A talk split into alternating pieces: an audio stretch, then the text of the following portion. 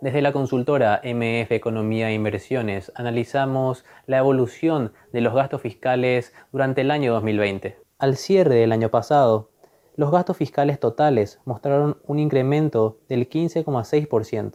Al ver este dato por rubros, las prestaciones sociales mostraron un repunte del 58,8%. Este importante aumento fue debido a los recursos dirigidos a los programas de atención al adulto mayor, asistencia social como Tecoponá, Yangareco, Putimo y Putimo 2.0, así como también subsidios a los servicios públicos. Por su parte, los intereses observaron un incremento del 30,2%, frente al aumento del 26,6% evidenciado en el año 2019.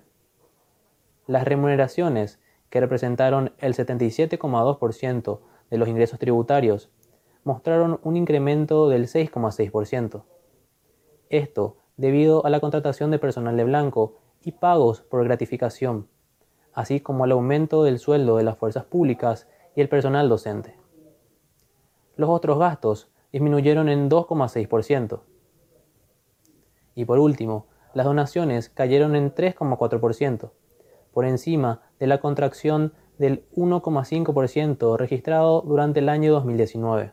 Todos estos datos muestran la evolución de los gastos fiscales durante el año 2020.